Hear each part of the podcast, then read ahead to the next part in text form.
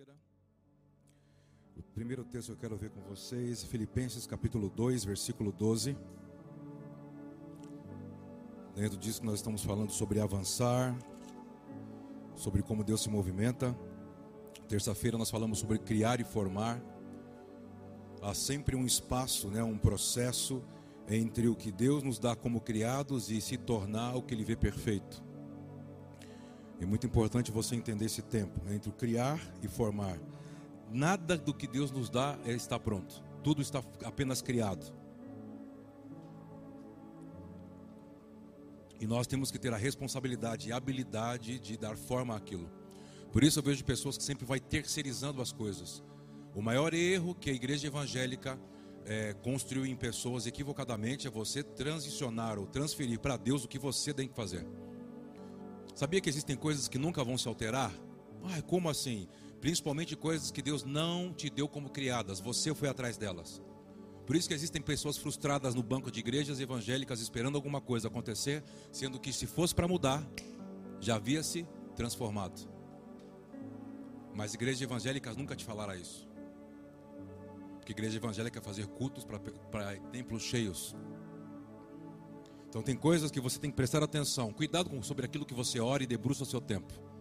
Primeira coisa que você tem que perguntar: isso aqui veio da onde? Quem criou isso aqui? Porque Deus só tem responsabilidade sobre aquilo que Ele cria. E não sobre o que eu desenvolvi. Coisas que. Tem coisas que nunca há resposta, sabe por quê? Porque Deus não tem responsabilidade sobre coisas que Ele não fez. Como que ele vai ter responsabilidade sobre algo vai consertar algo que ele não criou? Imagine um casamento que não foi de Deus. Imagine um casamento que a aliança foi baseada em uma paixão. Apenas no olhar, na cobiça dos olhos. Como que Deus pode transicionar isso? Já viu situações que parece que nunca, nunca, nunca se equaliza, sempre está em conflito?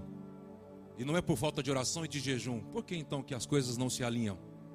Pense um pouco. Tem lugares que você foi e você diz: Ah, mas Deus que me disse, Deus me falou, eu entrei. Por que, que você entrou e isso não fez você prosperar? Porque quando você entrou por esse lugar, parece que as coisas só foram desmontando. Que Deus é esse que você diz que você diz que é? Porque a, a palavra de Deus diz que existem pessoas que o seu ventre, o seu ventre é o seu Deus. E o ventre se move por pelo quê? Bom dia. O ventre se move pelo quê? Por desejo. Ai, me deu vontade de comer isso. Ai, eu tenho vontade. Ai, eu tenho. Por vontade. Já pensou você dizendo que o seu Deus, o que você, tá, está achando é o Deus? Ele diz, não, o teu Deus é o teu ventre. Tudo que você queria, você dava um jeito para ir atrás e fazer. E quando você executava, você queria dizer que eu fiz. Não fiz. Por que eu não fiz? Porque tudo que eu faço entra em um processo de desenvolvimento.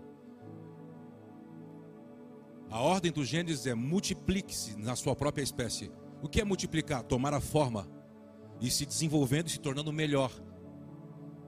Tudo aquilo que não se torna melhor, que parou, me desculpe, nós criamos, nós desenvolvemos, nós fomos lá e fazemos, nós fomos lá e compramos, nós somos, e não foi Deus que fez, ele diz, como eu que fiz? Se fosse eu que tivesse feito, já estava melhor. Bom dia. Esse evangelho ninguém consegue pregar, porque esse evangelho não é um evangelho popular. Isso não dá notoriedade, isso não dá. É, como nos jornais? Não. Mas sabe para quem ele veio levantar o evangelho? Para aqueles que são seus, para as ovelhas perdidas da casa de Israel. Se você faz parte dessas ovelhas perdidas, se torne todo dia, peça perdão, volte para lugares que você deve, talvez nunca deveria ter saído. Volte a praticar princípios que você deixou pela jornada. Volte a se reconciliar com pessoas que um dia foram fontes na sua vida, que te ajudaram, pelo menos uma gratidão. Faz uma ligação, manda uma mensagem, faz algum movimento. Porque a gente vai andando numa vida e parece que vai quebrando princípios. E esta geração que não sabe sobre Marcos, para ele, a, a, isso é normalidade da vida. Eu faço uma aliança hoje, amanhã eu quebro a aliança. Eu estou em um lugar hoje, daqui três meses já não estou mais. Por quê? Porque eles não sabem sobre criar raízes, construir princípios. E sabe o que Deus é? Deus é pactual, querido. Deus não é, Deus não é sentimentalista. Fala isso, não, fala isso, não, está com máscara, né? Não dá. Né? Deus não é sentimentalista.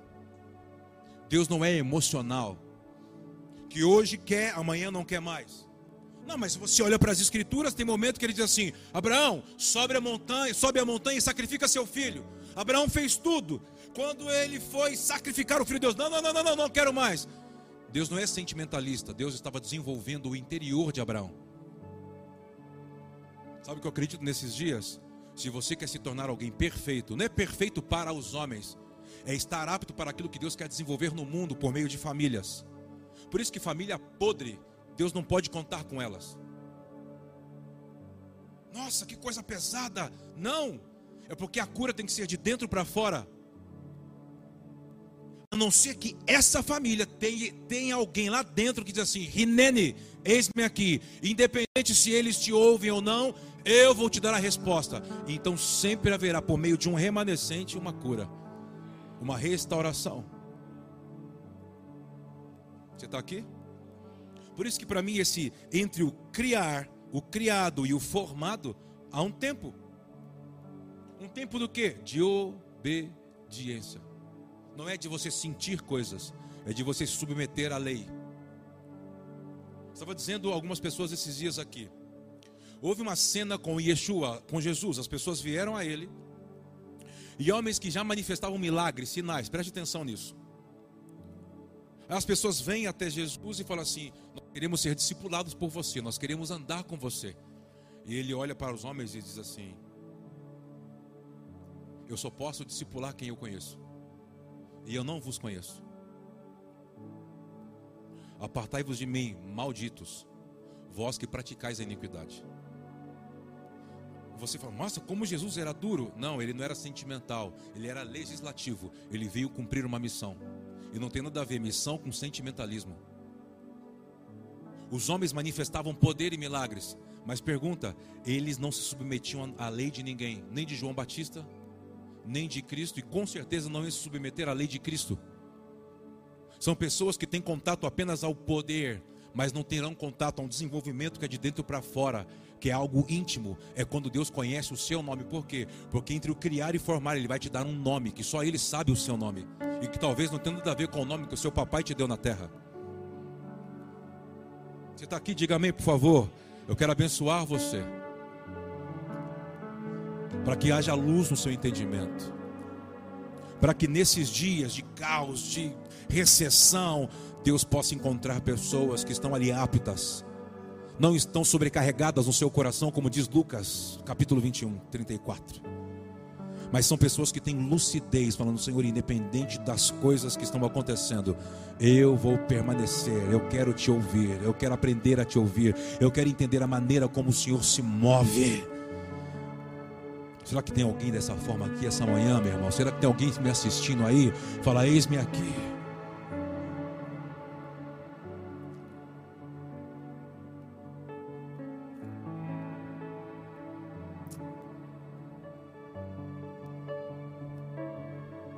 Vamos ler a carta à igreja de Filipos, Filipenses, capítulo 2, versículo 12. Diz assim: Assim, pois, amados meus, como sempre obedecestes, não só na minha presença, porém muito mais agora na minha ausência, desenvolvei a vossa salvação com temor e tremor. Olha o versículo 13. Porque Deus é quem efetua em vós tanto como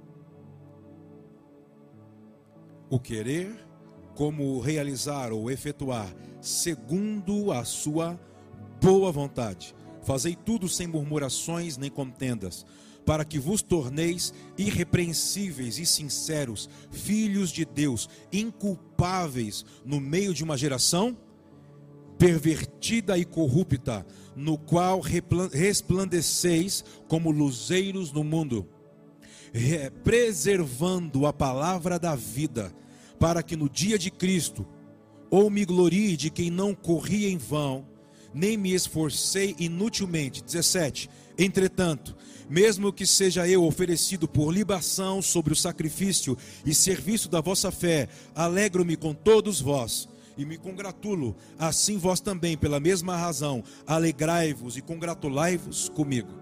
Paulo está dizendo sobre aquele que começa, ele vai terminar.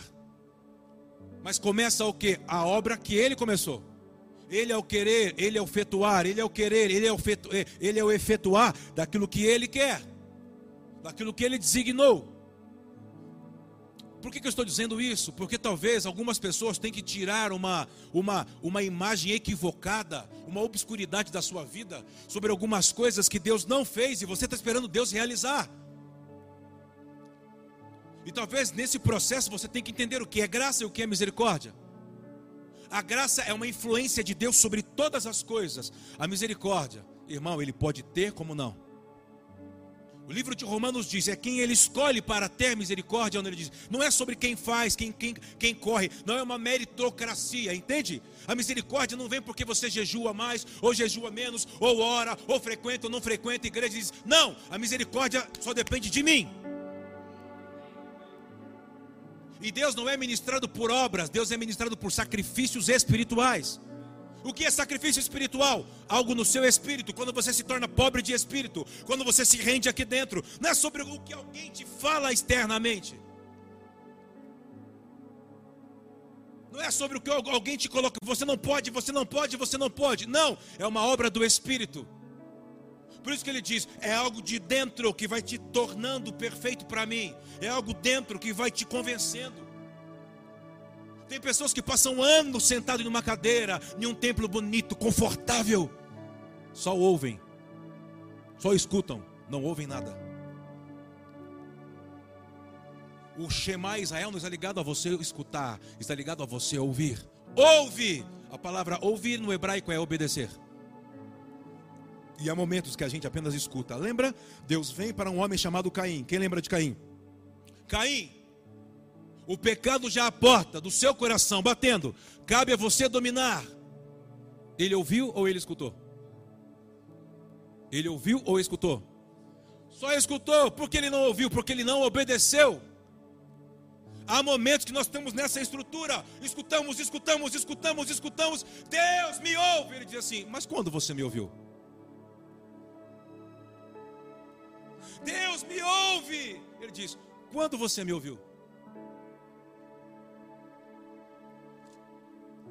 Deus, eu estou fazendo de tudo, eu estou dizimando, eu estou dizendo. Eu não sou ministrado por obras humanas, eu sou ministrado por sacrifícios espirituais.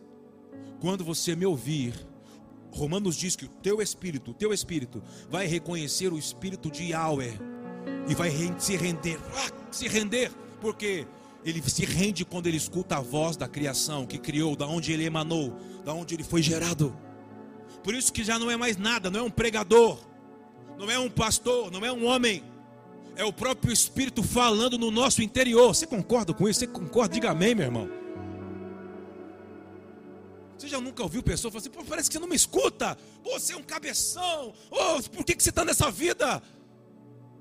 De verdade, ela só está escutando, ela não está ouvindo. Nesses dias, quem vai vencer? Quem vai atravessar esses processos? Quem ouvir. Vem a pergunta. E você? Você tem ouvido? Você tem escutado? Quem? Vocês estão aqui comigo? Para mim, essa essa jornada Quero ler um texto com vocês. Sei que o tempo já quase foi, né? Mas vamos lá. Vamos falar um pouquinho de Jacó. Foi o que nós falamos na terça-feira passada. A nossa base foi Isaías 43 sobre criar e formar.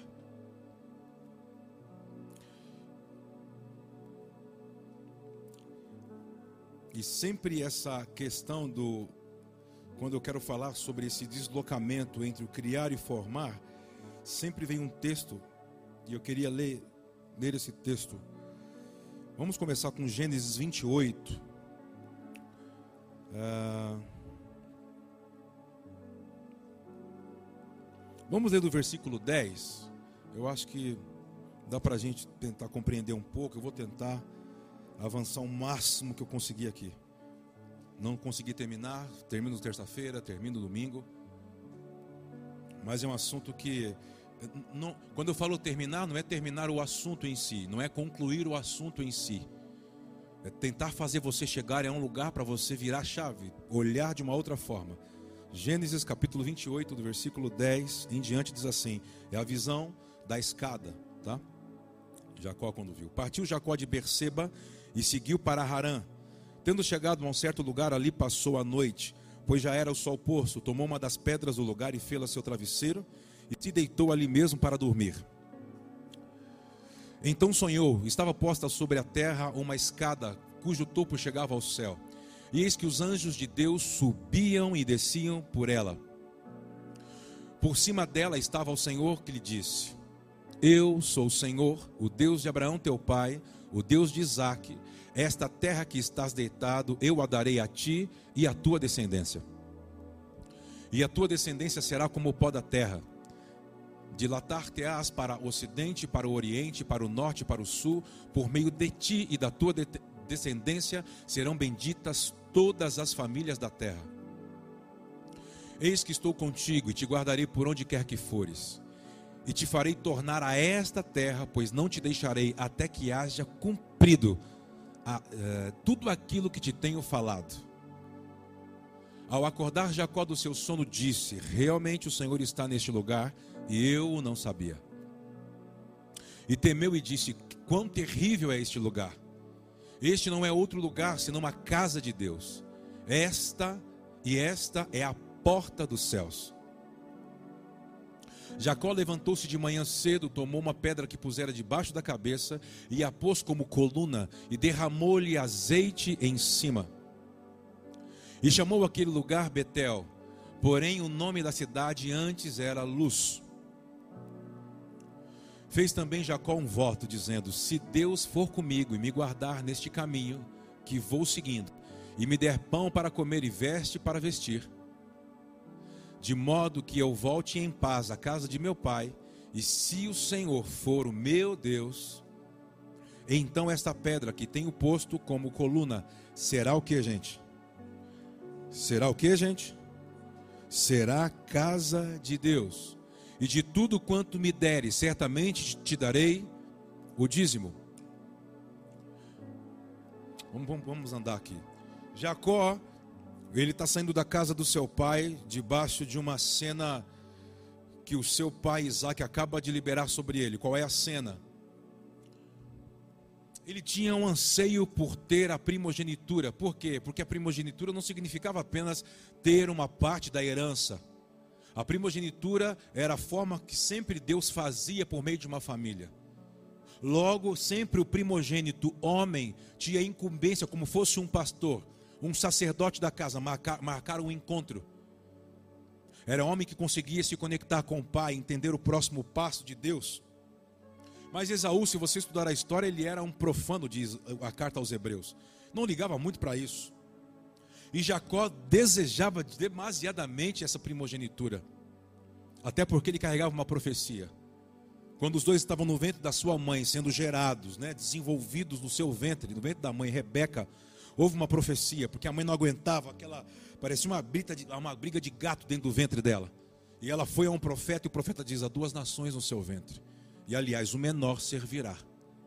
O maior servirá ao menor, o menor terá mais autoridade. Aliás, quem Deus escolheu a dar a bênção do, primogenitura não é sobre o primeiro, é sobre o segundo. Sempre uma das coisas que a gente tem que prestar atenção, nós que dizemos que somos casa de sacerdotes, uma família sacerdotal, tem que perceber que muitas vezes, é, talvez o que todo mundo faz, ou o que Deus fez com quase todo mundo, não pode talvez ser feito com você. se você colocar como uma regra, como um padrão, ah, porque Deus fez daquela forma na vida de fulano, de Beltrano, ele vai fazer na minha vida. Deus não tem padrões no sentido de fazer tudo igual. Por isso que diz que nós não somos tijolos, uma igreja de tijolos, nós somos uma igreja de pedras vivas, um santuário. O que, o que ele quer dizer? Altares não era construído com tijolos, isso era babilônico, isso era gentílico. O altar ao Yahweh sempre era levantado por meio de pedras. E não são pedras iguais, cada uma tem um tamanho e tem uma medida.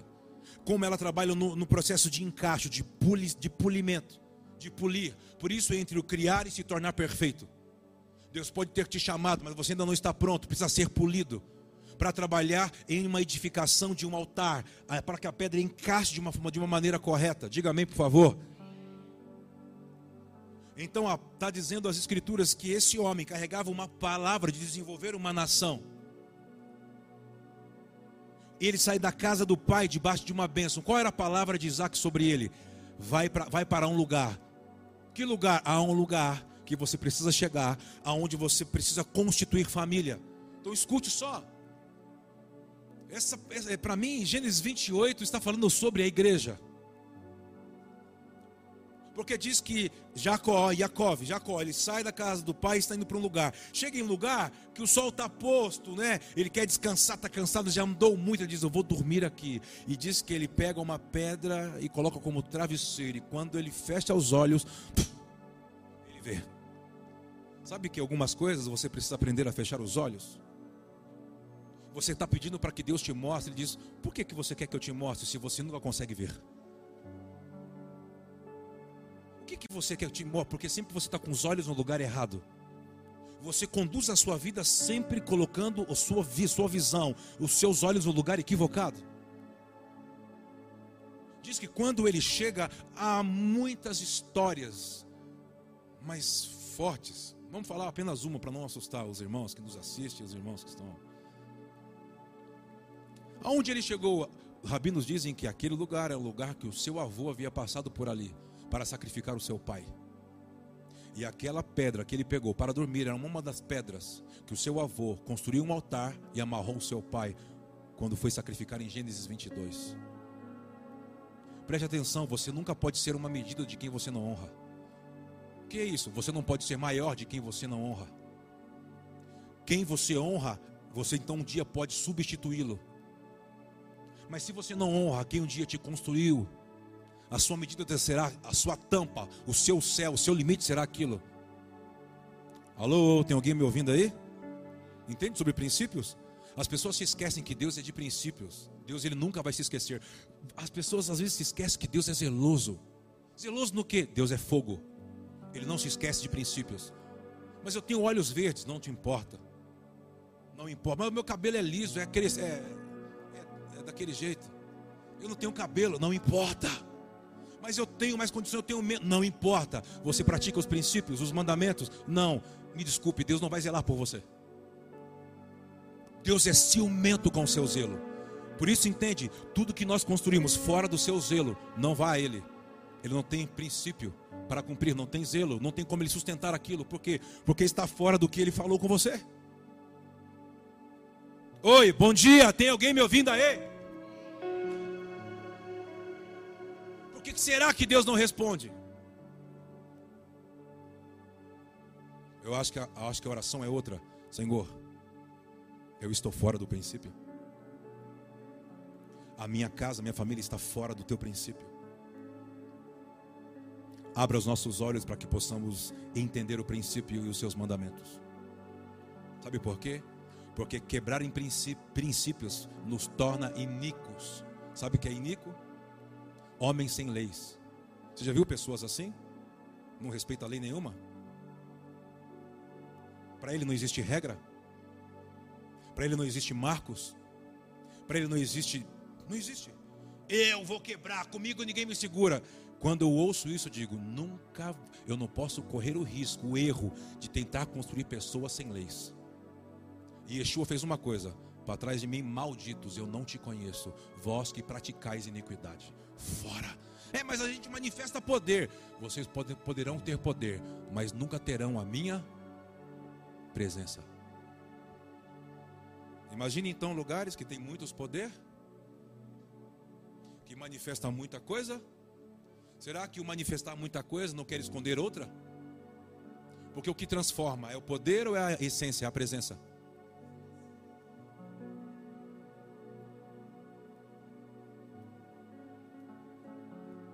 Isso mexe comigo. Porque não é uma mensagem popular. é uma mensagem só para quem ele conhece. Nossa, isso me faz ser. Então, me desculpe, você tem que se tornar conhecido por ele. Mas se isso te atrai, é um grande sinal. Ele sabe quem eu sou. Porque ele só pode cumprir palavras sobre quem tem um nome, não sobre anônimos. Tudo que sai de Deus, você sabia que tem uma identidade? Por isso o tempo de criar e formar. Por isso que quando as coisas foram tomando forma, ele, ele, ele criou, mas ele deu uma corregência a Adão. A Adão que dava o nome às coisas. Ele era um corregente. Tudo na sua vida tem que ter um nome, sabia? Tudo que não tem o um nome tem a, tem a deformação. Aí você fala, mas o que é deformado? Tudo que está fora da lei. Tudo que está fora dele. Lembra que o salmista não? Salomão escreveu isso, não foi? Tudo é formoso no seu devido tempo. Mas está dizendo então, tudo que está fora dele perde a formosura, logo não tem nome, logo não tem identidade. Coisas que ainda não tomaram a forma na nossa vida quer dizer que está fora da agenda de Deus. Então você tem que parar para falar, me coloque dentro do seu tempo. Ele pode dizer para você, mas dessa forma que você está, ou não encaixa. Como assim? É como uma, uma, um segredo, um segredo da, da fechadura? Se você chegar com outro segredo, uma outra chave que não é com aquele segredo, você vai abrir a porta? É isso que Deus está falando para mim e para você. Talvez você está dizendo, Deus faz comigo, me faz ver, me faz entrar. Ele diz assim: troca o chaveiro. A porta não abre, diz assim, é claro.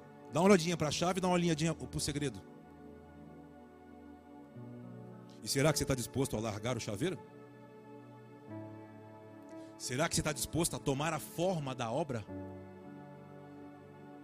Foi o que Yeshua fez. Diz que ele não usurpou os seres de Deus, permanecer, ser mais do que Deus. Ele, ele, foi tomando a obra, ele quebrou a forma, ele foi se tornando homem. Ele tomou a forma da obra de Deus. Por isso que quando ele chegava aqui, tudo parece que vinha a ele e ele solucionava. Porque tem problemas que não se solucionam, ou talvez ele não se resolve. Você está com outro código. Você precisa se tornar o que Deus quer com você.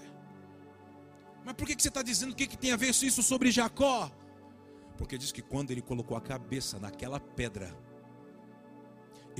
Deus deixou ver ele, Deus deixou ele ver um segredo escondido. O que era a chave? O altar. A palavra altar, uma das suas raízes no hebraico significa porta, sabia? Quando diz que ele chega naquele lugar, o que, que ele diz com aquilo que ele viu? Uau, que escada é essa que sai da terra e toca os céus? Por que, que ele viu aquela movimentação angelical? Não era um anjo, gente. Eram anjos que subiam e desciam. Peraí, se eles subiam, eles estavam aonde antes? Na terra. Diz que eles subiam e desciam, eles não desciam e subiam. Ele vê aquilo e ele vê alguém que está sobre a escada. E alguém que está sobre a escada começa a falar com ele. Falar o quê? Falar o que falou ao avô dele, Abraão. Abraão creu. Isaac guardou. E Jacó tinha que se tornar. Você é fruto do quê? Quem foi que guardou antes de você? Quem foi que creu antes de você? O se tornar é o cumprimento da palavra, é dar a forma, é a igreja de chegada. Talvez você não compreendeu isso, você quer que Deus faz, faz. Ele diz: Eu preciso fazer, sim, em você. Não posso fazer nada externo de você, sem primeiro que eu faça em você, na sua casa. Mas por que está difícil? Porque você se tornou difícil porque você se enrijeceu, porque eu vou me tornando duro para algumas coisas. Então ele vê e começa a escutar coisas que ele não havia escutado. Irmãos, olha para cá. Por que, que, ele, por que, que você acha que ele não teve aquela experiência na casa do seu pai, Isaac? Porque existem lugares que você vai ter que se deslocar de lá. Será que você tem coragem? Será que você tem coragem de abrir mão? Será que você vai ter coragem de largar? Sim ou não? Isso é com você ou você quer negociar o que Deus, o, o que Deus já explanou para você? Sempre quando a, o, grande, o grande padrão humano, a gente desenvolve um padrão de pensamento, escuta isso.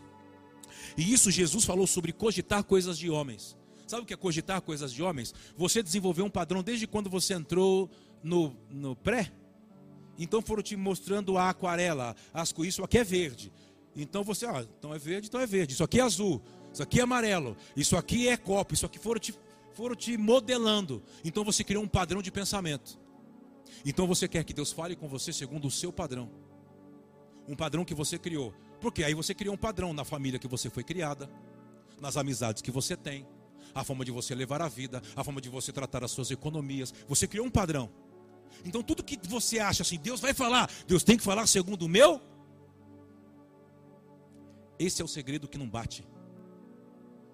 Sabe por quê? Porque um dia Pedro entendeu: Tu és o filho, o, o, o Cristo, o filho de Deus vivo. Mateus 16. E Yeshua diz: Uau, meu pai acabou de quebrar o padrão e falou algo para você. Que ninguém sabe. Que eu, além de ser o Messias, eu sou filho de Deus. Aí daqui a pouco Jesus começa a falar como vai ser a trajetória até chegar à cruz, que é o propósito. Ele fala assim: Não, você não pode ir para a cruz, você está doido, você é o filho de Deus. Ele diz: Para trás de mim, Satanás. Escuta isso. Em um momento ele entendeu, em outro momento Jesus repreendeu. Por quê? Porque Satanás se utiliza da nossa forma de pensar como um padrão humano. E ele nos rouba daquilo que Deus está abrindo para que você veja e tenha uma atitude diferente do que todos estão tendo. Por isso que ele diz: para trás de mim você só cogita coisas de homens. Você não sabe qual é o padrão de Deus, Pedro. Não deixe Satanás utilizar da sua forma de pensar. Não deixe Satanás utilizar da sua forma de pensar. Por isso, a conversão se dá em renovar a sua mente. Como que você vai ter acesso em coisas novas que Deus quer fazer se você está apresentando um padrão? Não, Deus, eu quero que você coloque dentro desse copo. Ele diz assim: Você tem certeza? Não, mas eu quero esse copo. Ele diz: Pois é, mas eu tinha para você um oceano. Você quer um copo? É um copo mesmo que você quer? Sim, eu quero. Ele diz assim: Então vou fazer o seguinte: eu vou deixar você passar e vou ver quem é que virá depois de você para ver se ele vai me entender. Por quê? Porque você não está pronto para que eu te dê um nome. Que nome?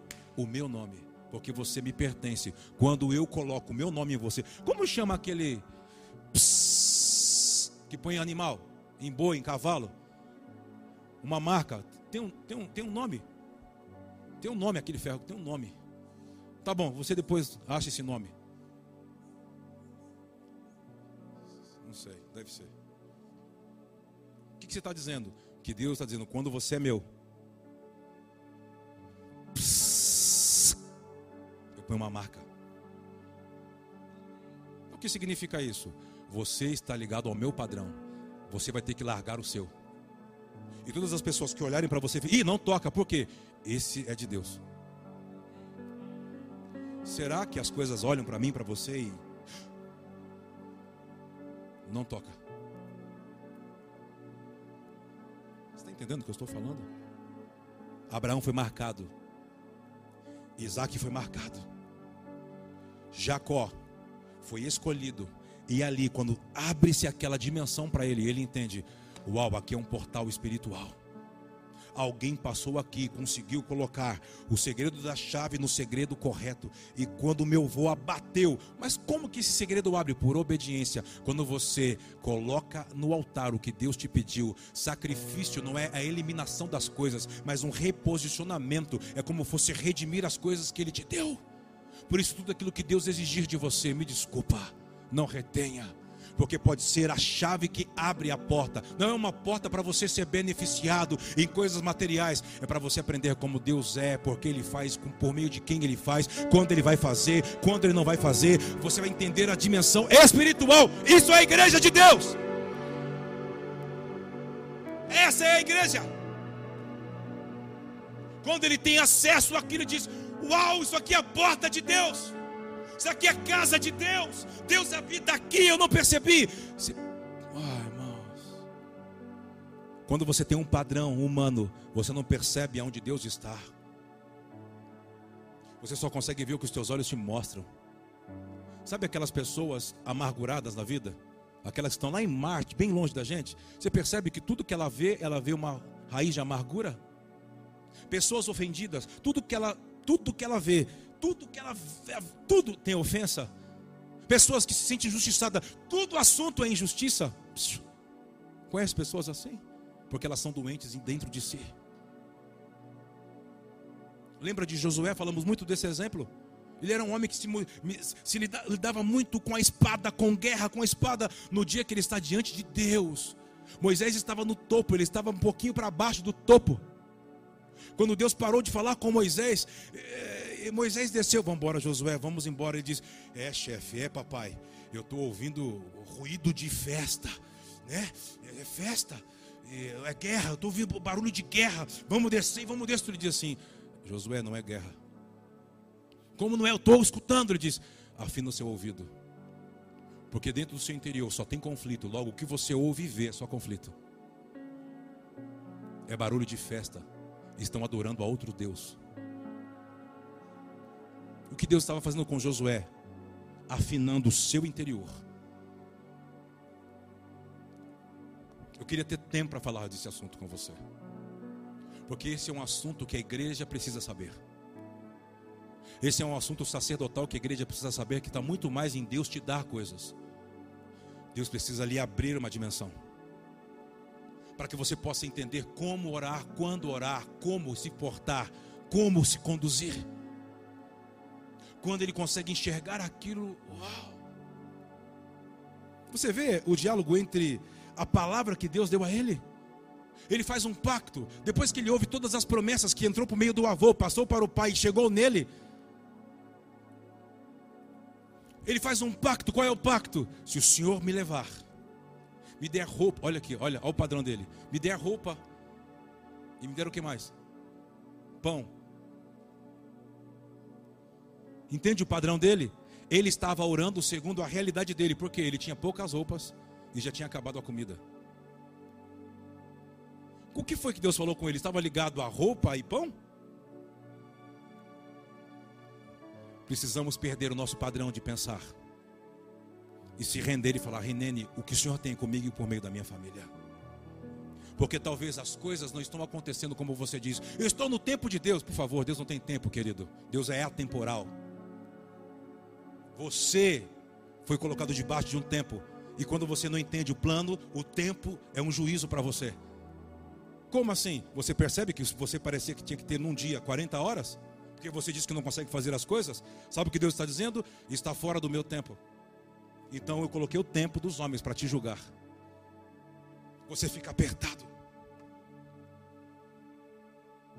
Se o Senhor for comigo, me der pão, me der isso, dia eu vou, então eu vou voltar. Se o, Senhor, se, se, como que é? se o Senhor for o meu Deus, e eu vou voltar e dar o dízimo de tudo. Irmãos, olha para cá ele passa pela porta. Vamos falar da jornada rápido, cinco minutos. Isso é um milagre, meu Deus do céu. Me falta tempo. Ele chega na casa de Labão. Trabalha por uma mulher, sete anos. O Labão engana. Ele fica debaixo daquele engano durante 22 anos, praticamente, mais de duas décadas. Engana, é enganado. Você lembra os momentos que ele dizia que ele queria mudar o que acontecia? Lembra? Ele dizia assim: Eu não aguento mais, eu vou embora, eu vou mudar, eu vou sair daqui. Vinha Labão e fazia o que para ele? Dava uma proposta salarial maior. Não, não muda não. Fica do jeito que você está, é melhor. Todas as vezes que você se dispõe a mudar, sempre virá uma proposta para você ficar no mesmo local.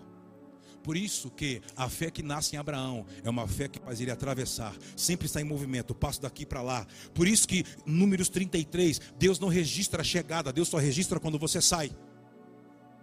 Mas o ser humano, qual que é o padrão do ser humano? Olha onde eu cheguei. Olha o que eu conquistei. Seu trofézinho é a sua conquista onde você chegou. E para Deus, o que você deixou? De onde você saiu? O que você largou? O padrão de Deus é outro. A conta de Deus é de faz diferente. Então, esse cara está indo para um lugar, mas chega um momento que lá mesmo ele, ele prospera ele vai se dando a, a, a, a um movimento de Deus de, de, de, se transicionar, se tornando melhor. Há um dia que ele ouve, Deus aparece para ele. Volta, chegou a hora. Ele está voltando. Depois de vinte e poucos, ele saiu do lugar sem família, sem roupa, sem pão. Ele está voltando, próspero, com família. E chega a um dos lugares chamado Manaim. Eu não tenho tempo para falar o texto, depois você lê com calma.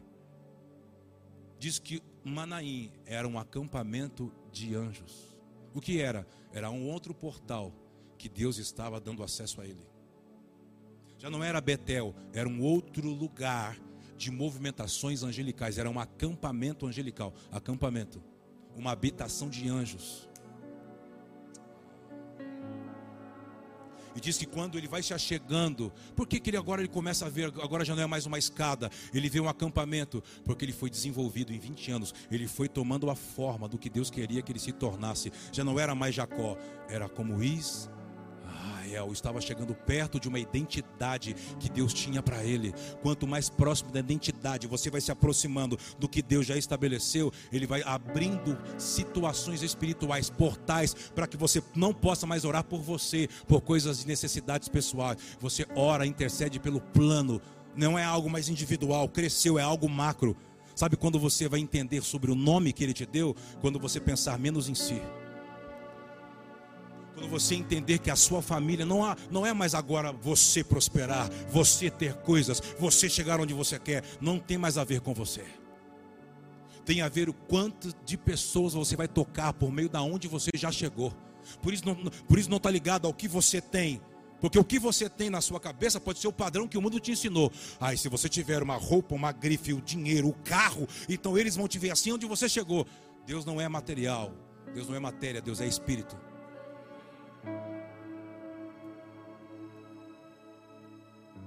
Você está aqui, isso não é muito bom para a sua alma, sabia? Essas mensagens. Essas mensagens a alma não gosta de tocar, porque coloca ela bem no lugar que ela deve ficar.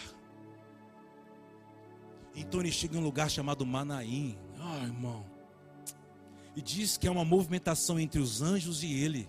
Depois você lê com calma. E depois ele vai andando e chega no lugar onde há um concerto entre ele e Labão. Labão coloca o nome por causa da mentalidade dele. Qual é o nome que ele põe? Não, esse lugar é um lugar alto, onde terá um testemunho, sabe, uma torre. Ele diz assim: não é muito isso, porque isso que você está querendo dar o um nome, nome essa, essa nomenclatura vem de uma mentalidade pagã.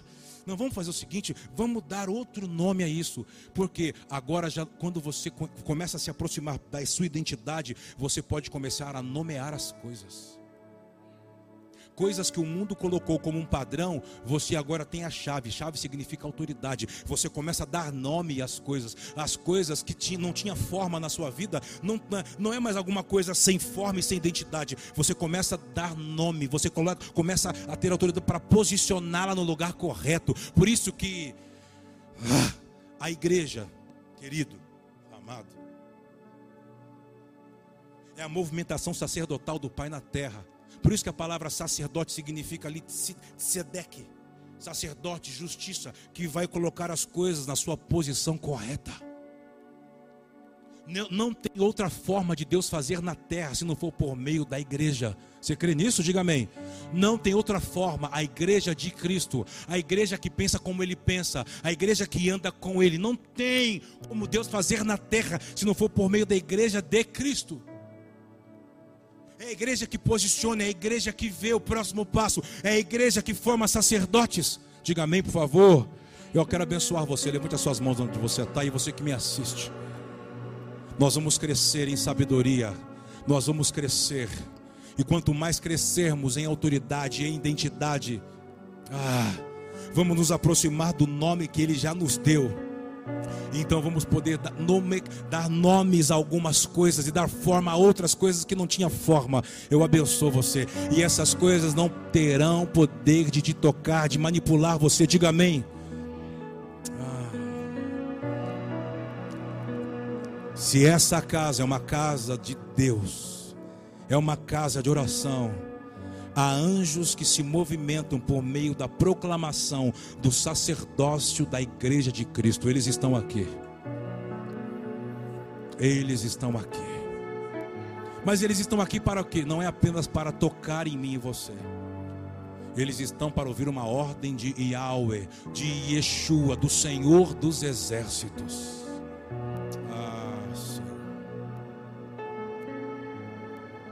nos ensina a deixar coisas que temos que deixar.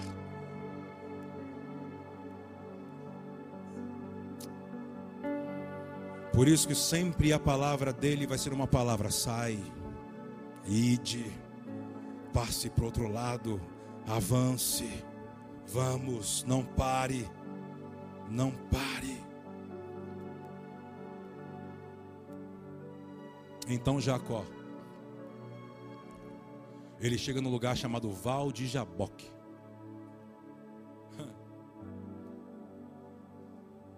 Foram processos que ele foram passando no, até chegar a esse lugar. E quando ele chega nesse lugar, alguns rabinos dizem que ele já tinha 77 anos.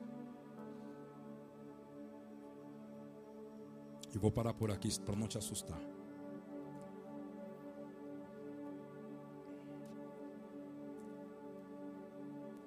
Então diz que um homem veio ao encontro dele e aquela aquela luta. Você fala assim, mas como que um ser humano pode. Imagine o quanto você vai sendo desenvolvido por Deus ao ponto que você pode segurar um ser celestial. Segurar um ser celestial são para pessoas que se tornaram o que ele queria. Imagine a matéria retendo o que é invisível. Uau! O quanto ele foi se tornando? O quanto ele foi se tornando? Então ele segura, não vou te deixar sair daqui. Então alguém pergunta para ele: Quem é você? Se você tiver um nome, se você souber quem você é, se você tiver uma identidade, você pode levar algo da eternidade com você. Porque a eternidade só carrega sem quem sabe quem é. Quem é você?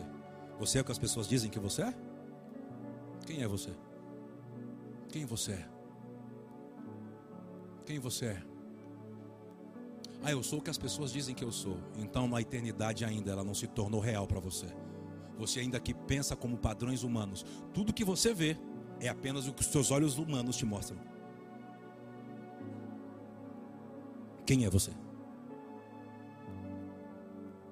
Quem te faz ser o que você é? O que você é? Quem você é? Eu sou um religioso. Não, Deus não é religioso, Deus é santo. Quem é você? Uma medrosa?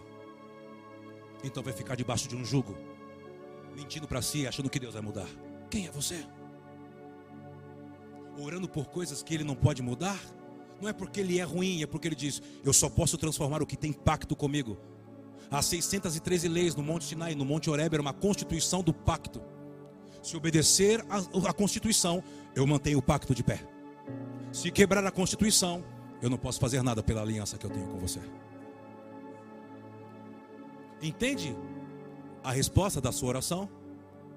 Está ligada à Constituição, não o que você faz. Então, quando ele chega nesse lugar, ele pergunta: Quem você é? Ele diz assim: ah, Eu fui curado, eu já eu não preciso brigar pelo lugar de Esaú. Eu sou Jacó. Eu fui aquele que enganei, fui enganado, mas aprendi, Deus prosperou. Eu sou aquele que fez um pacto com Deus. Eu sou aquele que ele, ele foi me curando quando ele, quando ele abriu um lugar onde meu avô havia passado para sacrificar o meu pai. Eu sou aquele que passou por Manaim e os anjos apareceram para mim. Eu sou aquele que o meu, o, o, o meu patrão, meu senhor, queria mudar o meu salário e eu me rendi. Sabe, eu, eu queria obedecer a ele, servir a ele. Eu não ficava brigando por coisas, por quê? Porque eu vi a eternidade. Eu sou aquele que não brigo mais por coisas aqui. Por quê? Porque eu estou ouvindo aquilo que está chegando.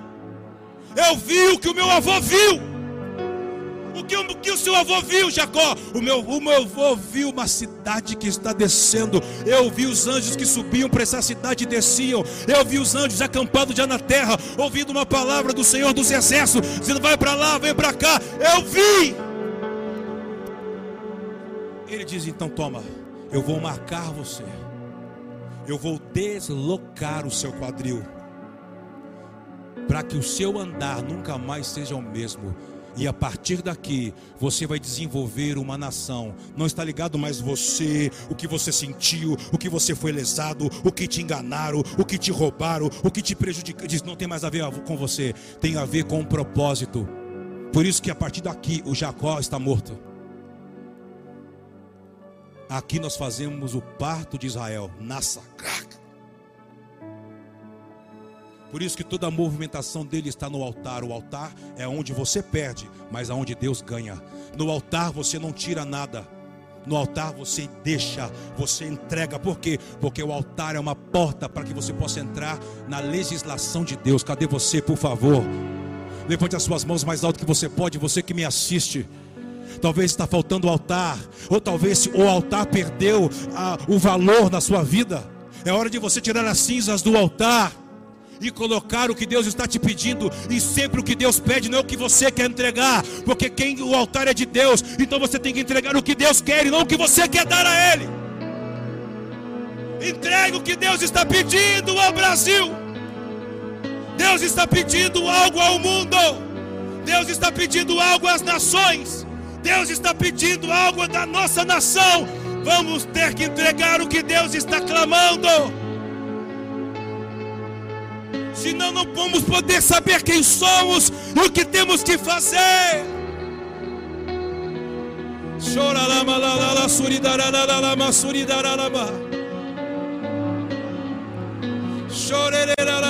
Vamos! Fala, Deus, o que o Senhor está querendo da minha família? Não são obras carnais, não são obras que os homens podem ver Deus está vindo buscar alguma coisa. Saiba o que Ele está pedindo para você nesses dias. Sim, Senhor. Sim, Adonai. Baruque. Kadoshi.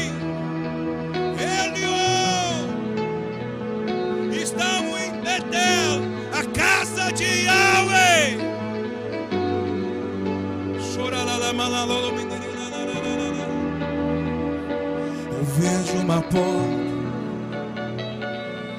e ela está aberta. Cante comigo, meu irmão. Uma escada, terra e céu. Eu vejo uma porta e ela está aberta. Uma escada E os anjos, os anjos descem. Vamos juntos, vamos juntos.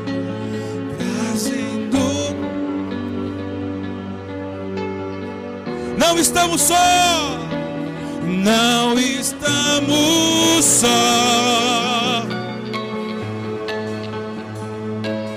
Não estamos e os anjos sobem, descem, trazendo mensagem.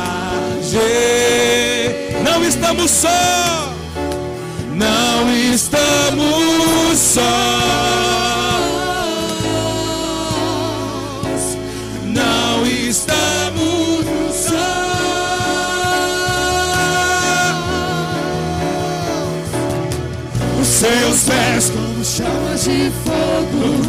Seu nome exaltado está, vestido com vambora, vambora!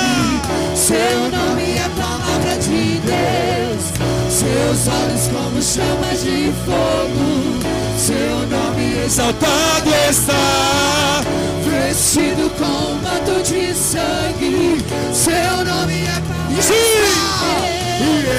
Ele está voltando, Ele está voltando, Ele está voltando, para sempre reinará.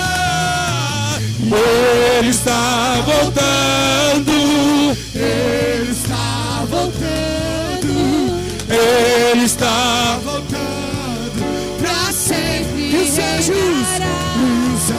Sobem, descem.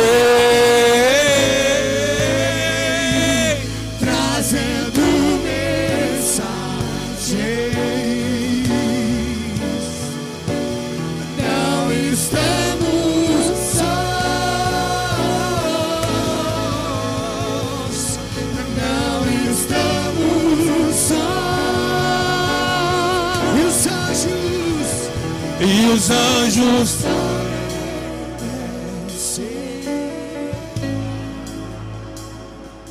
trazendo mensagem. Não estamos sós, não estamos sós. E os anjos sobem, os anjos sobem. Oh.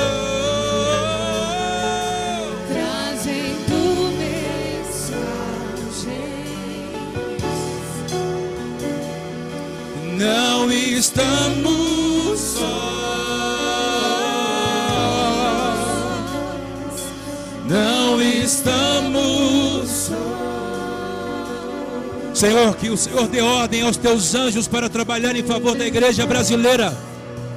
Levante as suas mãos, levante as suas mãos, intercedemos com as mãos santas levantadas. Abençoe o seu país, abençoe a sua nação. Você que me assiste, não sei onde você me vê. Abençoe a nação que você está, a nação que te serve. Abençoe, abençoe as cidades, os estados. Abençoe os governantes, presidentes, prefeitos, todos aqueles que exercem autoridade sobre os lugares. Vamos, abra os seus lábios e abençoe. Nós queremos ser a nação que possa cooperar com aquilo que você está fazendo, Senhor. Pai, nós sabemos que o Brasil é um dos últimos lugares que ainda precisa acontecer algo, Senhor. Vários lugares e continentes já provaram do seu avivamento, Adonai. Ainda há uma palavra em aberto para nossa nação. E nós, como parte dessa nação, dizemos: Rinene, nós nos rendemos e queremos entregar o que você está vindo para receber nesses últimos dias. Porque queremos que a nossa casa possa cooperar com aquilo que você ainda vai fazer. Eis-nos aqui, eis-nos aqui, eis-nos aqui, eis-nos aqui, eis-nos aqui, eis-nos aqui, eis-nos aqui. Vamos, eis-nos aqui, Inani. Inene, Inene.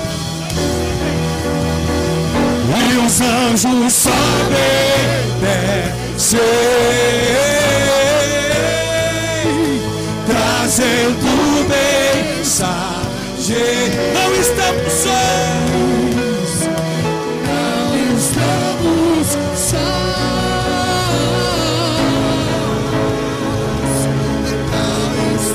Diga, diga, diga, diga, Senhor.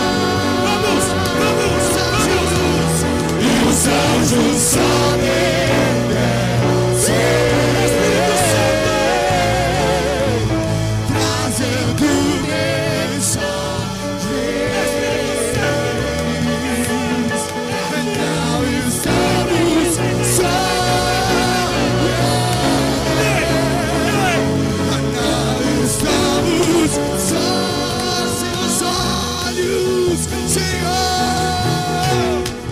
Seus olhos como chamas de fogo, seu nome exaltado está, vestido com um manto de sangue. Seu nome é palavra de Deus. Seus olhos como chamas de fogo, seu nome exaltado está, vestido com um manto de sangue. Seu nome e ele está, e ele está voltando, ele está voltando, ele está voltando pra sempre reinar. Ele está, ele está voltando, ele está voltando, ele está voltando pra sempre. Os anjos, os anjos sobem,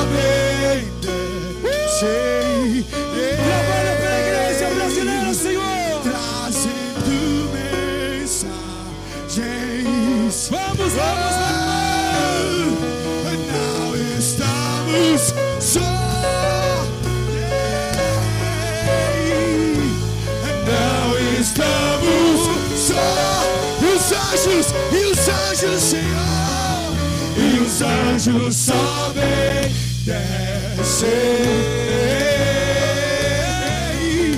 trazendo mensagens. Não estamos só.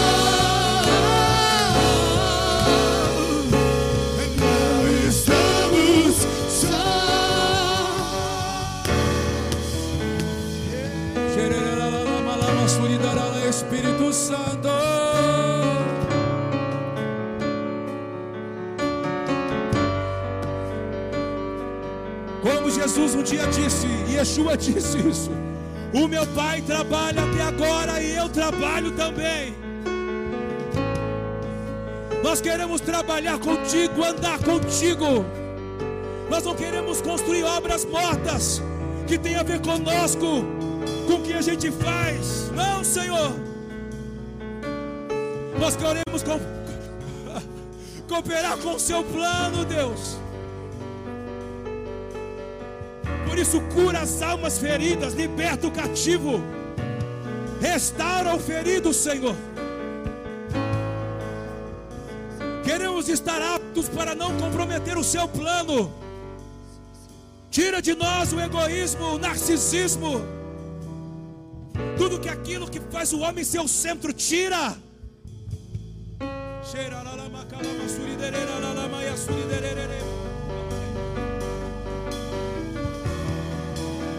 Nós queremos nos render ao plano, Adonai. Tira toda sujeira pelo poder do sangue, do sangue de Cristo. Purifica nosso espírito, purifica nossa alma, purifica no Senhor.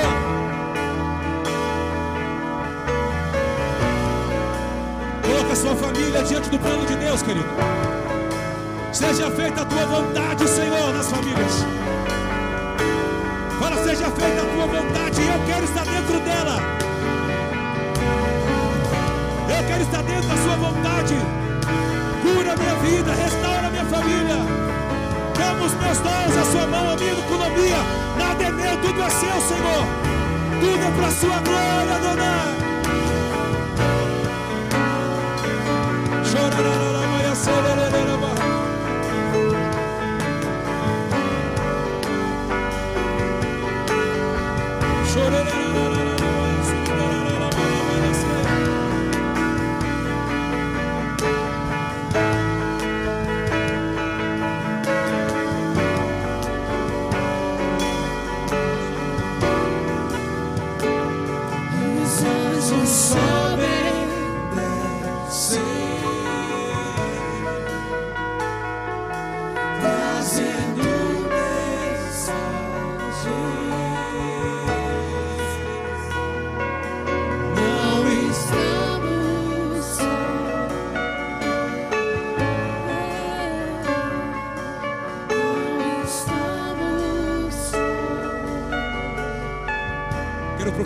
Sobre a sua vida, você que me assiste e você que está aqui. Não tem mais nada a ver com você. Aliás, nunca teve, nunca, nunca nada do plano de Deus teve a ver com as nossas necessidades, com os nossos problemas. Aliás, talvez os problemas e as dificuldades que passamos, atravessamos, era para desenvolver o Israel, como Isra- Israel estava dentro de Jacó. Os problemas, o ser enganado, o ser passado para trás, não era Satanás.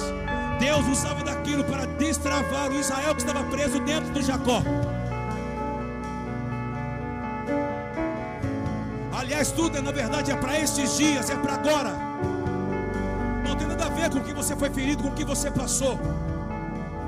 Se você estiver apto para aquilo que Ele está fazendo, é para agora, querido. É para os últimos dias. Por isso que você tem que entregar, não seja mais o seu jeito. E sacrificar não é a eliminação das coisas, é o reposicionar. É aquela palavra que falamos, é uma reconciliação. É Deus redimindo as coisas. Sabe aquilo que Joquebede tinha o seu filho no terceiro mês, não tinha mais como esconder Moisés. Não tinha, não tinha mais como reter o que Deus estava pedindo. Ela teve que ir no rio e lançar o menino. No padrão de pensamento dela, ela tava, nunca mais ela iria ver, iria ver seu filho, né? Um Nilo cheio de bicho, cheio de jacaré, não sei se existia isso ou não. Ela disse: acabou. Eu não sei onde ele vai chegar, mas ela obedeceu. Sacrificar não é eliminação, mas o sacrifício não, não isenta você de ter dor, de sangrar,